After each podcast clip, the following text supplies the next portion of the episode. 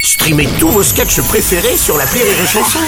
Des milliers de sketchs en streaming, sans limite, gratuitement, gratuitement sur les nombreuses radios digitales Rire et Chanson. Marceau refait l'info sur Rire et Chanson. Le chanteur Julio Iglesias a été arrêté à l'aéroport en République dominicaine avec 42 kilos de nourriture dans ses valises. Le chanteur a vu ses vivres confisqués par les autorités. Salut Nikos. Eh oui, Bruno, eh oui, Julio Iglesias. Alors pour les plus jeunes qui nous écoutent, c'est le Justin Bieber espagnol des années 70. Ah oui, c'est pas mal, c'est une belle définition. Voilà, c'est pour, pour, pour Oui. situer, pour ceux qui connaissent pas le Julio Iglesias. Julio donc contrôlé avec 42 kilos de nourriture dans les valises.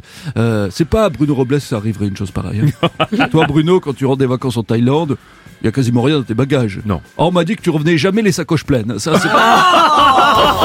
C'est pas possible. C'est ta réputation.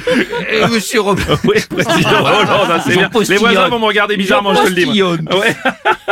euh, oui, oui, on mange tellement mal dans les avions. Oui. 42 kilos dans les valises pour aller en République Dominicaine. C'est normal, c'est c'est quoi C'est quelques petits encas pour tenir le coup, Ouais, ouais, non 42 quand même. 42 kilos. Et moi non plus, j'ai pas mangé.